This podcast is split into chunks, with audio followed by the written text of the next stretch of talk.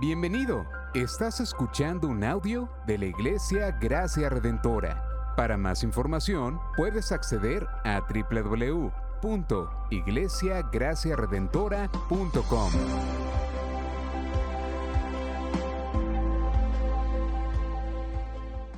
Damos gracias al Señor en esta mañana por la oportunidad de compartir la palabra del Señor. En esta mañana estamos comenzando una nueva serie basada en el libro de Éxodo.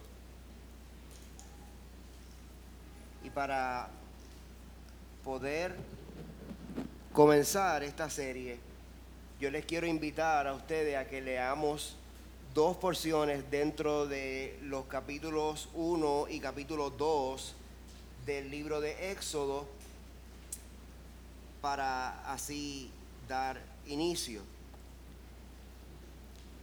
Les voy a invitar que se pongan de pie junto conmigo y leamos en el libro de Éxodo capítulo 1, versículos del 1 al 11, y luego de eso vamos a ir a capítulo 2 de Éxodo a los versículos del 23 al 25. Cuando estemos listos me dicen amén. La palabra de nuestro buen Dios en esta mañana nos dice, estos son los nombres de los hijos de Israel que fueron a Egipto con Jacob, cada uno fue con su familia. Rubén, Simeón, Leví y Judá, Isaacar, Zabulón y Benjamín, Dan, Neftalí, Gad y Aser. Todas las personas que descendieron de Jacob fueron setenta almas, pero José estaba ya en Egipto. Y murió José y todos sus hermanos y toda aquella generación. Pero los hijos de Israel fueron fecundos y aumentaron mucho y se multiplicaron y llegaron a ser poderosos en gran manera y la tierra se llenó de ellos. Y se levantó sobre Egipto un nuevo rey que no había conocido a José. Y dijo a su pueblo, he aquí el pueblo de los hijos de Israel es más numeroso y más fuerte que nosotros.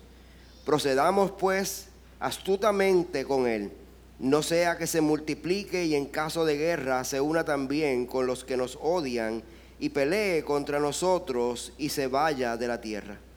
Entonces pusieron sobre ellos capataces para oprimirlos con duros trabajos y edificaron para Faraón las ciudades de almacenaje, Pitón y Ramsés.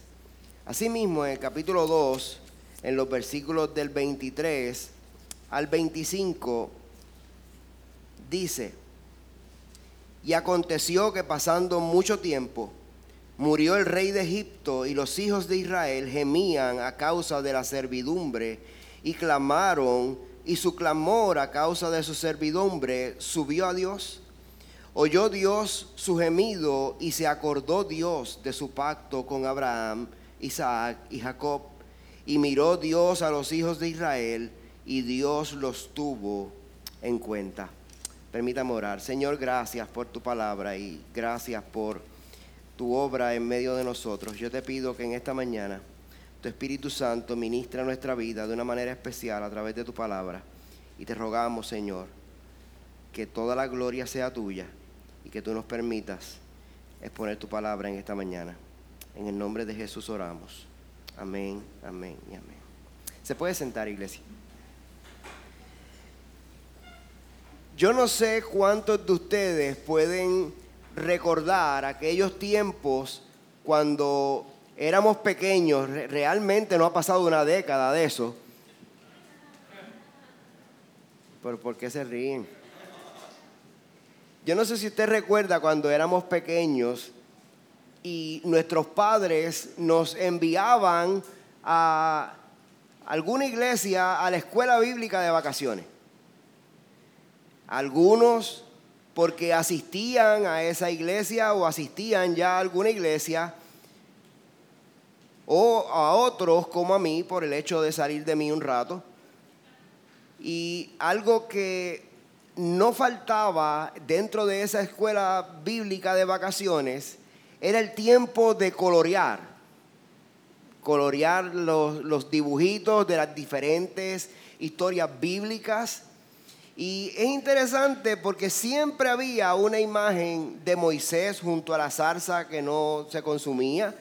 O había eh, la imagen del pueblo de Israel frente al Mar Rojo, etcétera, de, las distintas historias bíblicas. Aparecían esas imágenes y uno pasaba un buen tiempo coloreando esas imágenes. La verdad era que por lo general la enseñanza del libro de Éxodo para nosotros se quedaba simplemente en el relato de estas historias que son fantásticas, que son verídicas, que son muy importantes en el relato bíblico, pero que no cumplían con enseñar la totalidad del mensaje del libro de Éxodo. Es por eso que nosotros debemos dar una mirada general al, libro y luego ver en detalles lo que tenemos delante. El libro de Éxodo es parte de lo que conocemos como el Pentateuco, que son los primeros cinco libros de la Biblia o los escritos de Moisés. Y como ya les dije, está lleno de interesantes y maravillosos relatos acerca de Moisés y de su rol como el libertador del pueblo hebreo de la esclavitud en Egipto. Pero es importante que usted y yo recordemos que la Biblia contiene solamente un relato y es que la Biblia nos lleva a través de toda la obra de redención de Dios en favor de su pueblo. Y el libro de Éxodo es parte de ese hilo conductor de la obra de redención de Dios en favor de su pueblo. Así que, de hecho, varios de los escritores del Nuevo Testamento recurren precisamente al libro de Éxodo para dar una explicación acerca de la obra de Cristo en favor de sus hijos. Así que, según avanza el nuestro estudio en los próximos meses, yo quiero pedirle a usted que no pierda de vista cómo el libro de Éxodo nos señala, nos apunta precisamente a la obra de nuestro Señor Jesucristo en favor de nosotros. No solamente en el Éxodo con la esclavitud y, el pueblo egipcio esclavo en hebreo, sino que el libro de Éxodo es parte de ese relato de la obra redentora de Dios que tiene su culminación en la perfecta obra de nuestro Señor Jesucristo. Así que a grandes rasgos, el libro de Éxodo Básicamente esto es lo que va a estar transmitiéndonos a nosotros a través de todos estos meses. Así que, teniendo eso en consideración, nosotros tenemos que considerar qué es lo que nos está diciendo estos textos o estos dos capítulos que básicamente tomamos dos secciones de ellos para poder eh, presentarlos delante de ustedes y hacer la lectura, ¿verdad? Un poco más compacta. Pero lo primero que nosotros podemos notar en la enseñanza de estos textos es que surge un nuevo gobernante y el pueblo hebreo tiene un nuevo estatus. Un nuevo gobernante, un nuevo estatus. Éxodo el libro de Éxodo comienza haciendo una conexión entre lo que es el libro de Génesis, pues Génesis termina con el relato de la muerte de José y Éxodo comienza dándonos un repaso de la genealogía de Jacob, de aquellos 70 que fueron a Egipto y de, y de esos 70 el pueblo de, el pueblo de Israel comenzó a multiplicarse como nos dice el versículo número 7, al punto que la tierra de Egipto se llenó de ellos.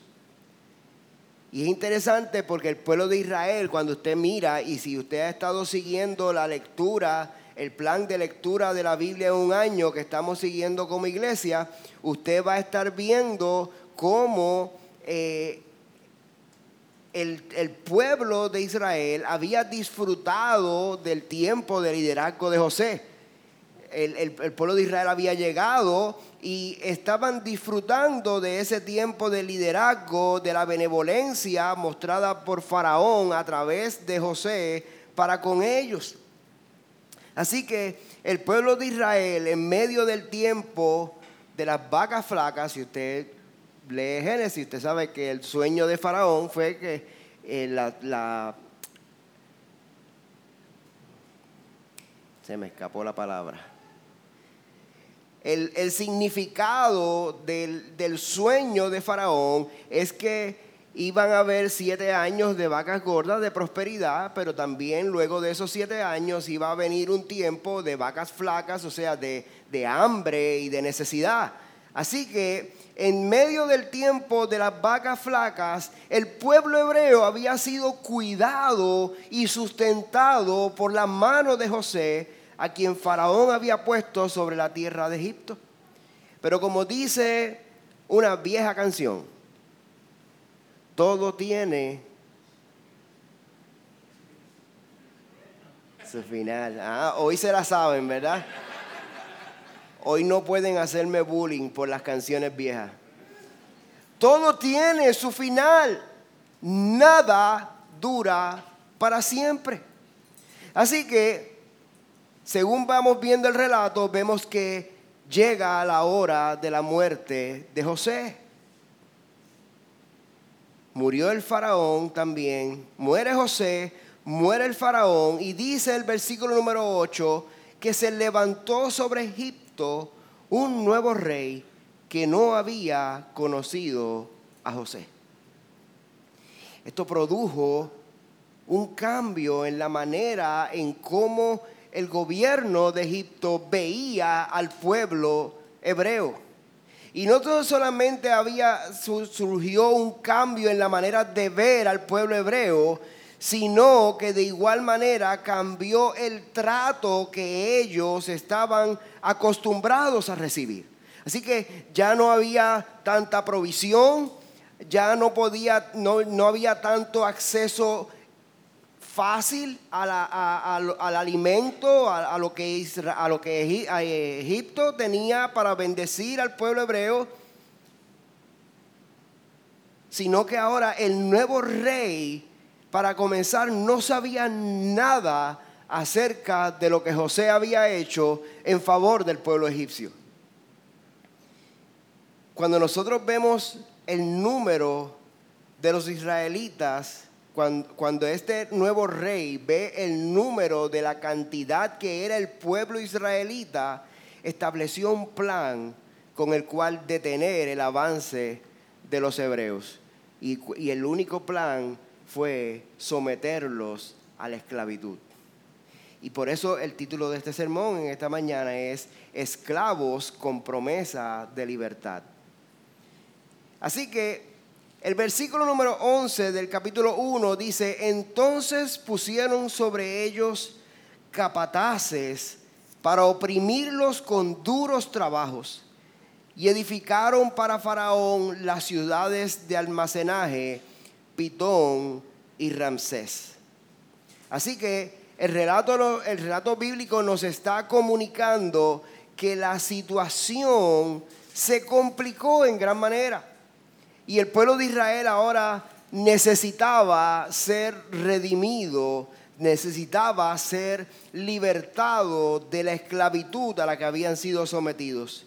Ellos necesitaban libertad porque estaban siendo oprimidos, ellos estaban recibiendo de parte del faraón opresión y, eran, y estaban siendo oprimidos en áreas específicas. Y es lo que vemos del, versículo número 8 hasta el, hasta el versículo número 22 de este capítulo 1. Por ejemplo, el pueblo de Israel estaba siendo oprimido, estaba siendo esclavizado políticamente. estaban siendo esclavizados políticamente porque debemos recordar que Israel vino a Egipto en, en condición, en calidad de un pueblo refugiado. O sea, los, los israelitas en Egipto eran refugiados, gente que venía de otro país buscando, buscando abrigo, buscando cuidado a otro país. Ahora, ellos vinieron en busca de protección, ellos vinieron en busca de provisión, vinieron en busca de nuevas oportunidades, como, como todo refugiado que sale bajo un gobierno opresor y viene a un pueblo donde se le está ofreciendo la libertad, la provisión y el buen cuidado. Así que Israel estaba en esa situación.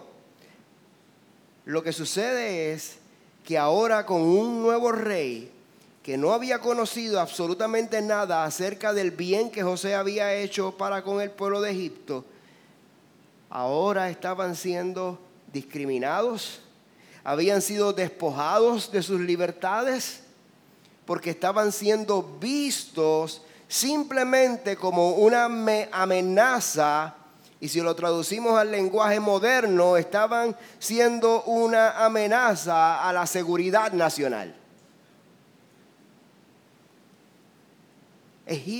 Egipto eh, era una, una amenaza a la seguridad nacional del pueblo egipcio. Así que el primer acto del rey, del nuevo rey, es precisamente quitarle sus libertades. En segundo lugar, el pueblo de Israel estaba siendo oprimido de una manera económica. Lo vemos en los versos del 11 hasta el 14. Ellos usaron, los egipcios usaron al pueblo de Israel para que hicieran el trabajo forzoso los trajeron para hacer el trabajo duro, el trabajo que ninguno de ellos quería hacer. Ellos los trajeron para construir edificaciones, además no solamente de hacer construcciones y de hacer dos ciudades como vimos en el texto, sino que además de eso también tenían que hacer el trabajo agrícola en favor del pueblo egipcio. Ahora, todos estos trabajos estaban impuestos. Y el versículo número 14 nos dice, y les amargaron la vida con dura servidumbre, en hacer barro y ladrillos y en toda clase de trabajo del campo. O sea, aquí vemos que lo utilizaban para hacer trabajos de construcción, pero no solamente para trabajos de construcción, sino también el trabajo agrícola, porque lo hacían para hacer toda clase de trabajo del campo pero todos sus trabajos se los imponían, la Biblia dice, con rigor. O sea, no era, no había unión, no había la Carta de Derechos del Trabajador, no había el Día del Trabajo no, no, no, no, había, no existía nada de eso. El pueblo de Egipcio estaba siendo oprimido y todo esto estaba eh, siendo establecido sobre ellos con rigor, con fuerza, con violencia. Así que los israelitas definitivamente no estaban en un buen momento, estaban siendo oprimidos en cuanto a sus libertades, oprimidos de una manera económica, pero ese no es el final del trato del nuevo faraón con el pueblo. Ahora, ¿Es posible ver un trato como este en nuestros días? ¿Usted puede identificar algo en nuestros días que, se asemeje a eso que estamos viendo? Claro que sí. Y, y interesantemente lo podemos identificar y muchas veces está más cerca de nosotros de lo que nosotros pensamos. Lo vemos, lo vemos cuando alguien que tiene, eh, y, es, y, es, una expresión bien nuestra, ¿verdad? Alguien que tiene tres pesos en la cartera o en una cuenta y usa y abusa de alguien quien necesita hacer algún trabajo para poder llevar un poco de pan a la mesa. De igual manera, ¿cuántos niños en otros países que nosotros quizás, a menos que veamos eh, noticieros internacionales o, cosas como esa, o nos salgamos un poco de las órdenes ejecutivas del gobernador de Puerto Rico, usted puede ver que en lugares hay niños trabajando, que no van a la escuela, que no reciben educación, que, que están trabajando cosiendo ropa para marcas famosas por centavos. Sin embargo, nosotros vamos a los outlets en Barceloneta y pagamos 50 dólares por la misma camisa que a un niño le pagaron dos centavos por coserla completamente. Así que de esa manera el pueblo de Israel estaba siendo oprimido. Pero como les dije, no era la única manera. Si nosotros miramos los versos del 15 al 16, vamos a ver que ahora va un paso más adelante, porque ahora van en contra de los niños. Mire lo que dice el verso 15 y 16. Y el rey de Egipto habló a las parteras de las hebreas, una de las cuales se llamaba Cifra, y la otra Púa, y les dijo, cuando estéis asistiendo a las hebreas a dar a luz y las veáis sobre el lecho de parto, si es un hijo, le daréis muerte. Pero si es una hija, entonces vivirá. Ahora vemos que van en contra de los niños con una instrucción de terminar con las vidas de los varones al momento de nacer. O sea, el nuevo rey de Egipto estaba creando o estaba auspiciando un genocidio, un genocidio que estaba promovido y auspiciado por el mismo Estado. Y esto nos recuerda que no, esto nos recuerda que no a este gobernante solamente se le ha ocurrido tal barbaridad. Cuando nosotros vemos la conexión con el Nuevo Testamento, vamos a recordar un hombre llamado Herodes que en Mateo capítulo 2, versículo 16, da la misma instrucción. Había que matar al rey que había nacido. ¿Acaso esto no nos suena a terrorismo? Piense por un momento. Y, yo pensaba, ¿cómo yo voy a decir esto en la iglesia esta mañana? Nosotros tenemos cuatro hermanas embarazadas en esta mañana aquí. Pero piense por un momento, estas mujeres llevaban en su vientre el fruto del amor matrimonial. Y el Estado acaba de dar una orden de matar a todos los varones que nazcan. Y hoy nos puede parecer muy sencillo porque usted va al médico, le hacen un ultrasonido y usted sabe si es varón o si es hembra. El problema es que cuando esto está ocurriendo no había sonograma y usted tenía un padre y una madre por nueve largos meses con una incertidumbre de saber si cuando va a nacer va a ser varón y me van a matar a mi hijo o va a ser niña y va a sobrevivir. Imagine por un momento la opresión, la ansiedad que esto provocaba en la vida de estas familias. Pero las parteras de una manera muy valiente decidieron no obedecer al rey. Y ese acto de estas mujeres a quienes Moisés reconoce por sus nombres, como acabamos de leer, no es tanto que si tuvieron temor de Dios, que es importante, no es que si obraron bien, que también es importante, Pero lo importante en cuanto a estas mujeres es que si ellas hubiesen obedecido el mandato del rey, eso hubiese tenido unas consecuencias devastadoras. Si estas dos mujeres hubiesen obedecido la orden del rey, hoy no estuviéramos leyendo acerca de un hombre llamado Moisés. Si estas mujeres hubiesen obedecido la orden del rey, el éxodo no hubiese existido. Si estas mujeres hubiesen obedecido la orden del rey, David no hubiese sido rey. Si estas mujeres hubiesen obedecido la orden del rey, María no hubiese traído al mundo al Salvador, a nuestro Señor Jesucristo. Ese es el verdadero significado de lo que estas dos mujeres hicieron, cómo Dios a través de ellas protegió su plan de redención. Pero la maldad de este hombre no terminó ahí, sino que entonces dijo, bueno, pues hay que acabar con todos los niños de los hebreos.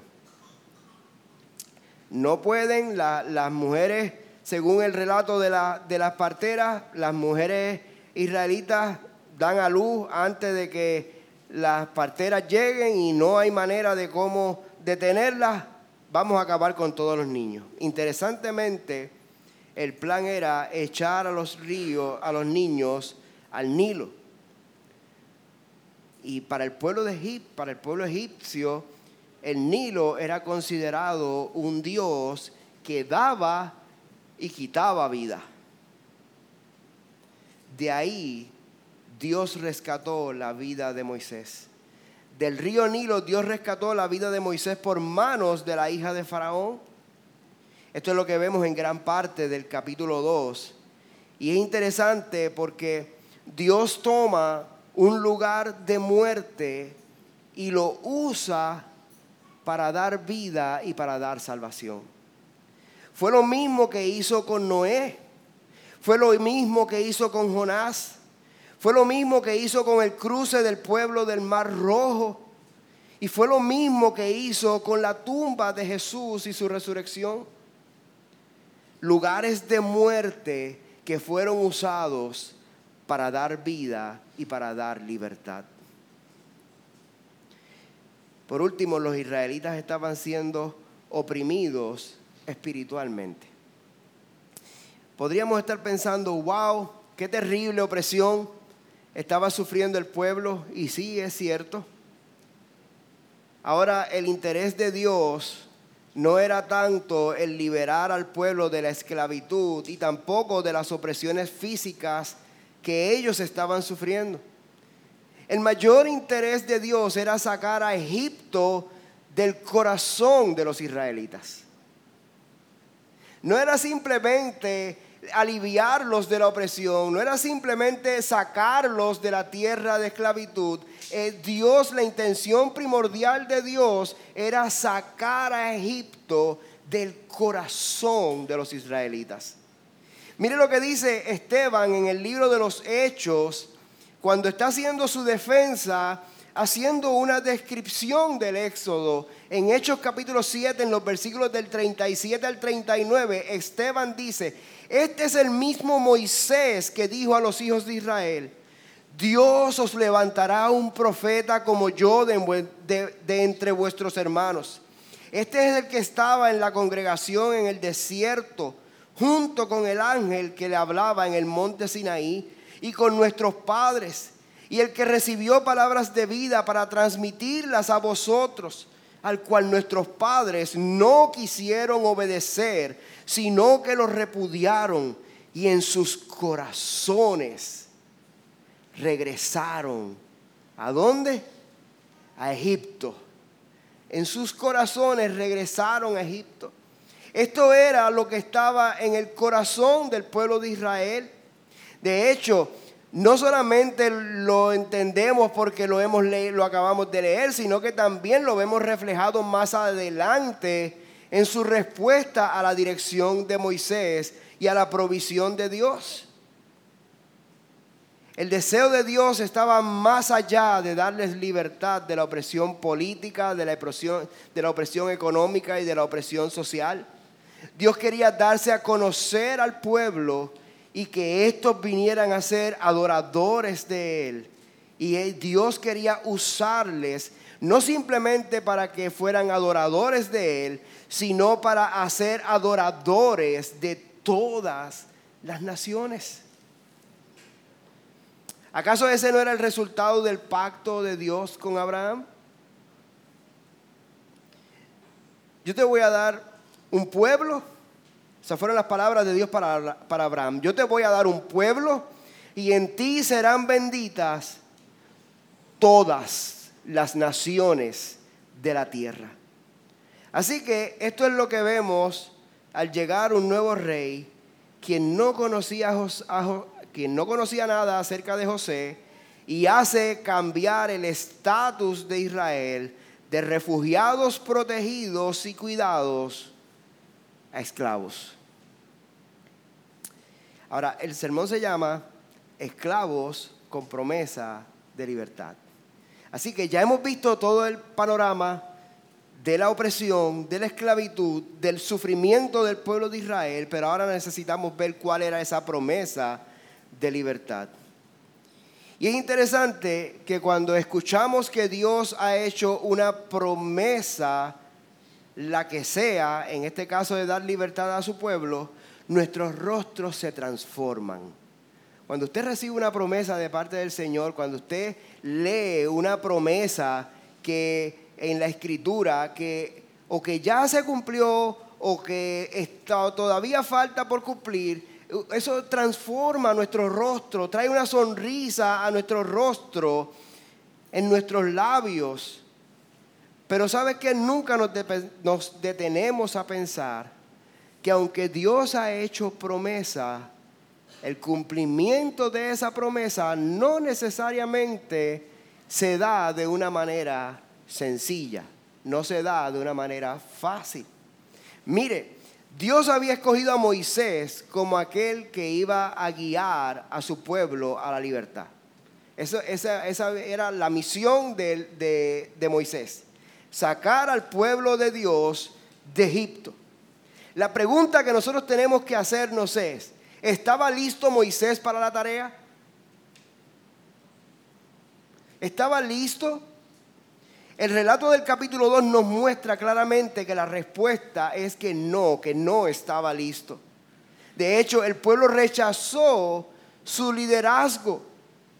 El pueblo de Israel rechazó el liderazgo de Moisés en el libro de Éxodo capítulo 2 versículos del 13 al 14, cuando dice, y al día siguiente salió y vio a dos hebreos que reñían y dijo al culpable, ¿por qué golpeas a tu compañero? Y él respondió, ¿y quién te ha puesto a ti de príncipe o de juez sobre nosotros? En buen puertorriqueño, los dos hebreos le dijeron a Moisés, ¿y a ti qué te importa?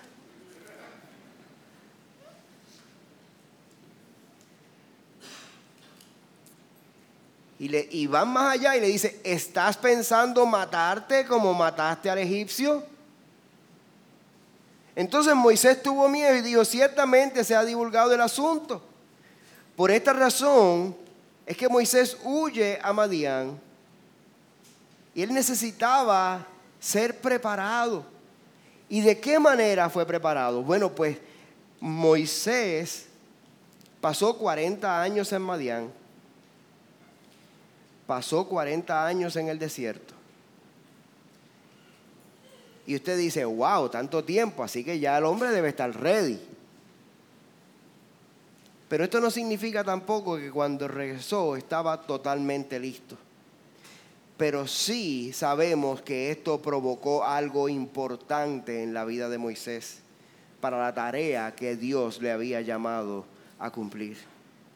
Dios había hecho una promesa y el motivo de esa promesa es la redención de su pueblo.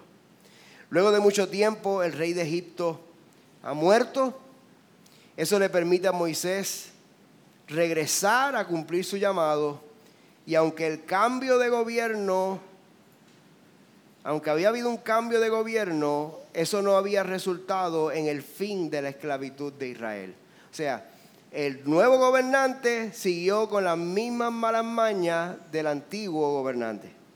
Es lo que nos dice capítulo 2, versículos del 23 al 24. Y aconteció que pasado mucho tiempo, murió el rey de Egipto y los, y los hijos de Israel gemían a causa de la servidumbre. Y clamaron. Y dice, y su clamor a causa de su servidumbre subió a Dios. Oyó Dios su gemido y se acordó Dios de su pacto con Abraham, Isaac y Jacob. Óigame hermano, el pueblo estaba todavía continuaba bajo aflicción. El pueblo continuaba en agonía por causa de su esclavitud. Y ahora el texto dice que Dios escuchó el clamor de ese pueblo y ese clamor movió a Dios a actuar en favor de su pueblo. Por favor, considere el conocimiento de Dios del que está siendo oprimido. Si hay cosas que nosotros necesitamos eh, considerar en esta mañana es que Dios tenía el conocimiento de que su pueblo, de que este pueblo estaba siendo oprimido. Cuando las personas claman, Él los escucha. Pero no solamente dice la Biblia que Él escucha a aquellos que claman, sino que los mira, sino que mira aquello con lo que están siendo oprimidos y por decirlo de alguna manera, toma nota. Usted clama a Dios, usted está bajo presión y Dios escucha nuestro clamor, ve cuál es nuestra aflicción y Él toma nota acerca de lo que estamos viviendo. La Biblia está llena de ejemplos de la verdad de que Dios ve, escucha y conoce. Así que él conocía la opresión a la que el pueblo estaba siendo sometido. El Salmo 34, versículo 15 nos dice, los ojos del Señor están sobre los justos y sus oídos atentos a su clamor. El que Dios conozca significa que Dios está al tanto de todo. El que Dios conozca significa que no hay nada que Él esté ignorando. Él no ignora nada acerca del que está siendo oprimido. Él no ignora nada de cuál es la opresión con la que está siendo oprimido, pero tampoco ignora nada acerca de su opresor.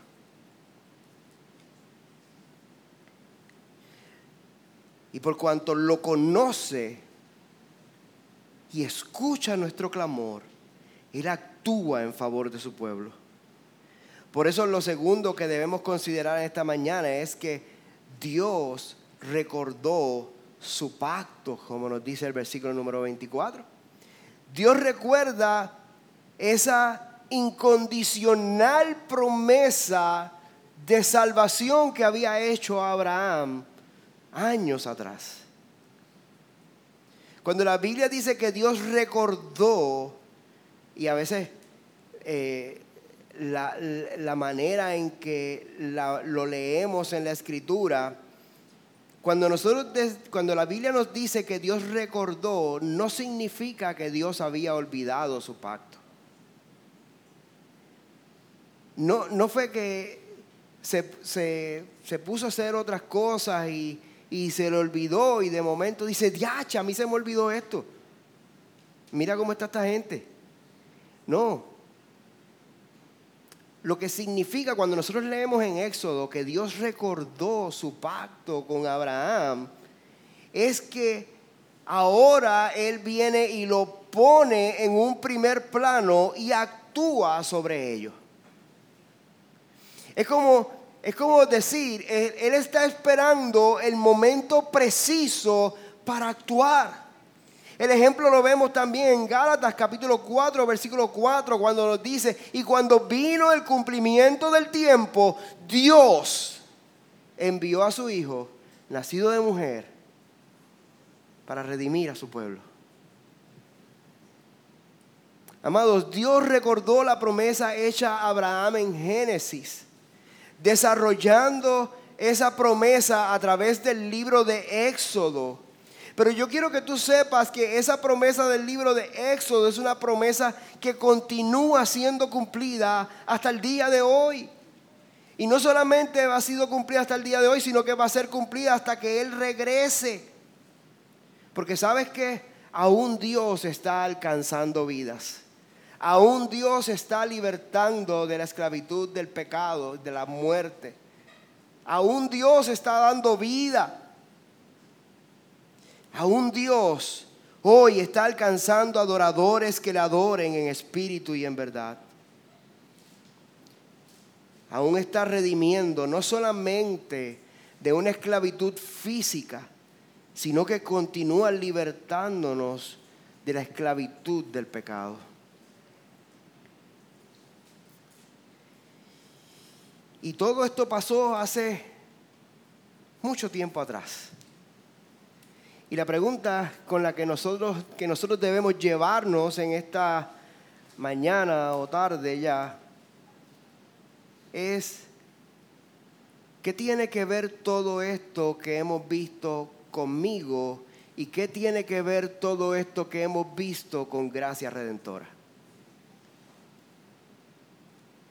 Hemos visto un pueblo de Israel pasar a través de diversas etapas lo vimos en necesidad.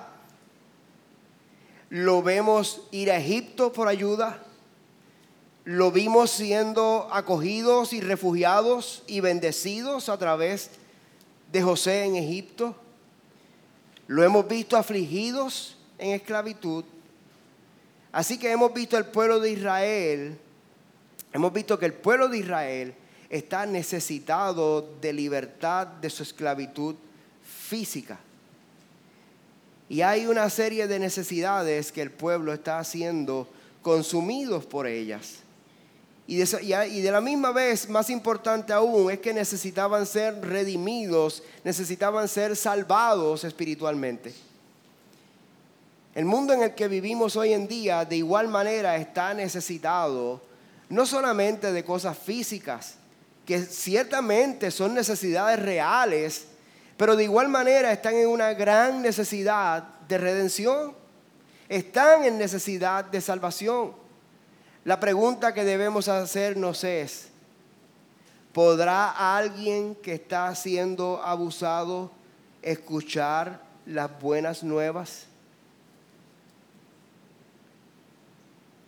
El pueblo en Éxodo, y es algo que no podemos obviar, es que eran personas reales con necesidades reales, bajo una opresión real, siendo oprimidos físicamente y de diversas maneras.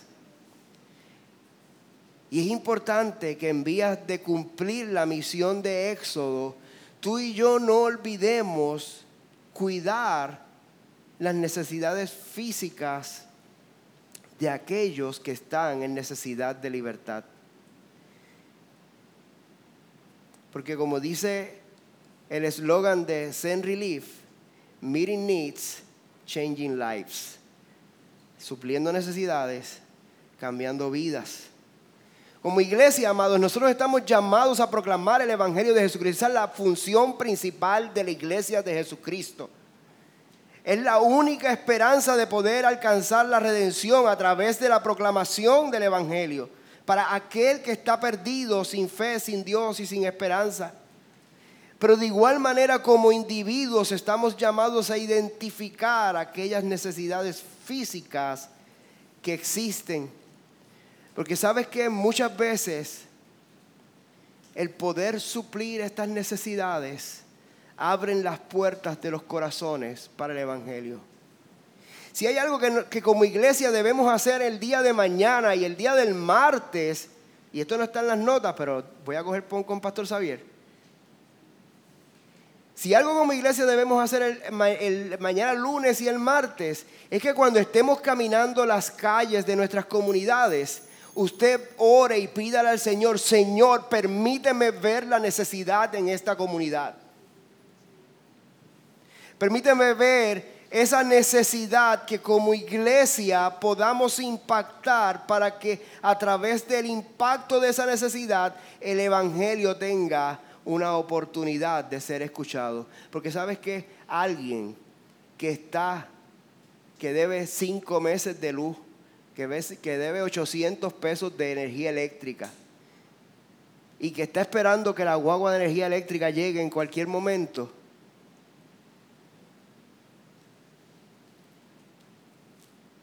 poco oído el que nos puede dar. Y obviamente no estoy diciendo que usted saque su cartera y pague los 800 pesos de luz, pero buscamos la manera de cómo apoyar a esa familia y a través del apoyo de esa familia poder predicar el Evangelio. ¿Qué haríamos mal? Pagarle la luz y no hablarle el Evangelio y dejarlos por la libre. Eso sí estaría mal de parte nuestra. Esto no quiere decir tampoco que debemos salir y convertirnos en una agencia de seguridad social. La misión de Dios es rescatar vidas del pecado, rescatar vidas de la muerte y darles vida eterna en Cristo Jesús. Dios envió a Moisés para libertar a su pueblo para que salgan de Egipto en dos ocasiones. Necesitaban salir del Egipto físico para ir y adorar y llegar a Canaán, la tierra que Dios le había prometido. Pero de la misma manera necesitaban salir del Egipto de sus corazones. Tenían que morir al confort y a la vida que querían tener en Egipto. La historia de la misión de Dios de redimir a su pueblo, no podemos verla simplemente desde Mateo 28, 19 y 20, que ciertamente es fundamental. Pero debemos ver el Nuevo Testamento y la gran comisión a la luz de la misión de Dios en Éxodo, que es redimir un pueblo para sí y disfrutar de él. Así que hermanos, mientras nosotros nos acercamos en los próximos meses al libro de Éxodo, yo quiero que tú recuerdes que vamos a estar viendo el relato de la obra redentora de Dios y que para nosotros poder comprender la narrativa bíblica y para nosotros poder comprender el resto de la escritura, nosotros necesitamos comprender bien el libro de Éxodo. Así que oramos que el Señor nos permita poder escudriñar su palabra, profundizar su palabra y poder aprenderla. Permítame orar. Señor, gracias por este tiempo. Gracias por tu obra en medio nuestro. Gracias por traernos delante de tu palabra y recordarnos cuál es tu misión. Te pedimos que tú nos ayudes a poder mirar tu palabra y unirnos a tu misión de libertar esclavos del pecado, esclavos de la muerte. Y que puedan recibir salvación. En el nombre de Cristo Jesús oramos. Amén. Amén. Y amén. Gracias por sintonizarnos. Puedes encontrarnos en las diferentes plataformas de redes sociales, como también visitarnos a www.iglesiagraciaredentora.com.